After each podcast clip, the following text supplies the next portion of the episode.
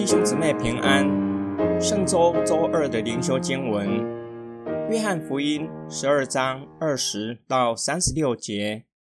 上去过节做礼拜的人中，有一些是希腊人，他们来到腓力那里，请求他说：“先生，我们想见耶稣。”腓力去告诉安德烈，安德烈就和腓力去告诉耶稣。耶稣对他们说：“人只得荣耀的时刻来了。我实实在在告诉你们，一粒麦子若不落在地里死了，仍旧是一粒；如果死了，就结出许多果实来。爱惜自己生命的，就上吊生命；在这世上恨恶自己生命的，必会保全生命到永远。如果有人服侍我，就应当跟从我。我在哪里，服侍我的人也会在那里。如果有人服侍我，我父必尊重他。我现在心里烦乱，我应该说什么呢？说父啊，救我脱离这时刻吗？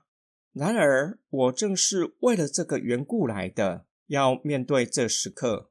父啊，愿你荣耀你的名。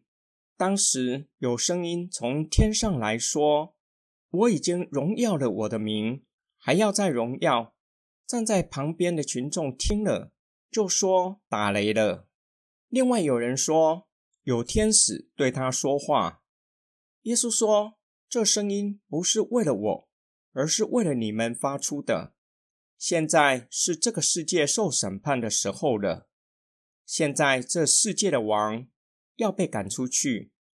我若从地上被举起来，就要吸引万人归向我。他说这话是指着自己将要怎样死说的。于是群众对他说：“我们从律法上知道，基督是永远长存的。你怎么说人子必须被举起来呢？这人子是谁呢？”耶稣说。光在你们中间的时候不多了，你们应当趁着有光的时候行走，免得黑暗追上你们。在黑暗中行走的人不知道往哪里去。你们应当趁着有光的时候信从这光，使你们成为光明的儿女。耶稣说完了这些话，就离开他们，隐藏起来。先知预言，耶和华将会回到西安作王。到那时候，不止犹太人归向神，连外邦人也来到西安山朝见上帝。耶稣和门徒进入耶路撒冷城，有几位希腊人前来想见耶稣。耶稣知道先知的预言将要应验了，便说：“人只得荣耀的时刻到了。”约翰时常表明，时候总是在耶稣的掌握之中，即便上十字架也是如此。现在时刻到了，耶稣用一粒麦子落在地里死了，就结出许多的籽粒，表明他受死的必要性，同时表明跟随他的人也要舍己。这样的人必得到父的尊重，必能够进入神的国。圣经从来没有避讳不谈耶稣的人性。耶稣在即将受死之前，内心挣扎，心里忧愁到一个地步，说：“我应该要说什么呢？”甚至向父祷告，救我脱离这个时刻。然而，我正是为了这个缘故来的，要面对这个时刻。父啊，愿你荣耀你的名。耶稣原本不用承受这些的苦难跟羞辱。但是为了我们的缘故，甘愿取了人的样式，为我们受苦。耶稣更知道他的受死不是失败，反而是荣耀的时刻。圣父和圣子都得着荣耀，因为耶稣的死将成为生命的源头，同时要审判反神的世界。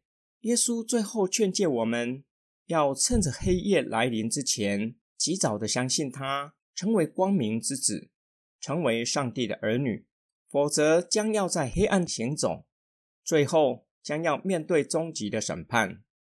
今天经文的默想跟祷告，作为人子的耶稣，在即将上十字架之前，内心十分的挣扎，但是他知道十字架是为他预备的，也是荣耀的时候，是他荣耀父的时刻，也是父荣耀子的时刻。对跟随耶稣的基督徒，起步也是如此。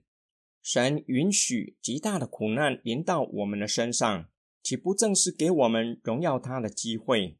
我们若是面对极大的苦难，依然可以刚强壮胆，持守信仰，见证基督救赎的大能，岂不是上帝要我们以此荣耀他的时刻，也是叫我们从神那里得着荣耀的时刻？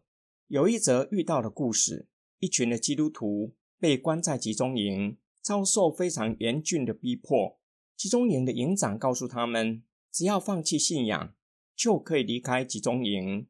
在这个时候，一位士兵看见天空中有荣耀的冠冕。就在这个时候，有一位基督徒受不了逼迫，放弃信仰。那位士兵为他感到惋惜，他也把握住机会替补那一位放弃信仰的基督徒。或许这只是一则的遇到故事，但是在现实生活中，有许许多多这样的故事诉说不尽。就像早期教会的教父特土良的名言：“殉道士的血是教会的种子。”基督徒之所以能够荣耀上帝，因为基督已经成为第一粒埋在土里死了的麦子，就结出许多生命的果实，成为建立教会的种子。我们一起来祷告：爱我们的天父，你爱我们到一个地步。竟然将你的独生爱子赐给我们，以他的性命叫我们可以得着永远的生命。主啊，你甘愿道成了肉身，甘愿为我们在地上受苦，为要叫我们可以成为荣耀的见证人。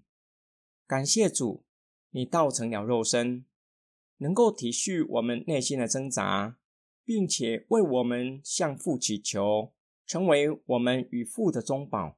我们奉主耶稣基督的圣名祷告，阿门。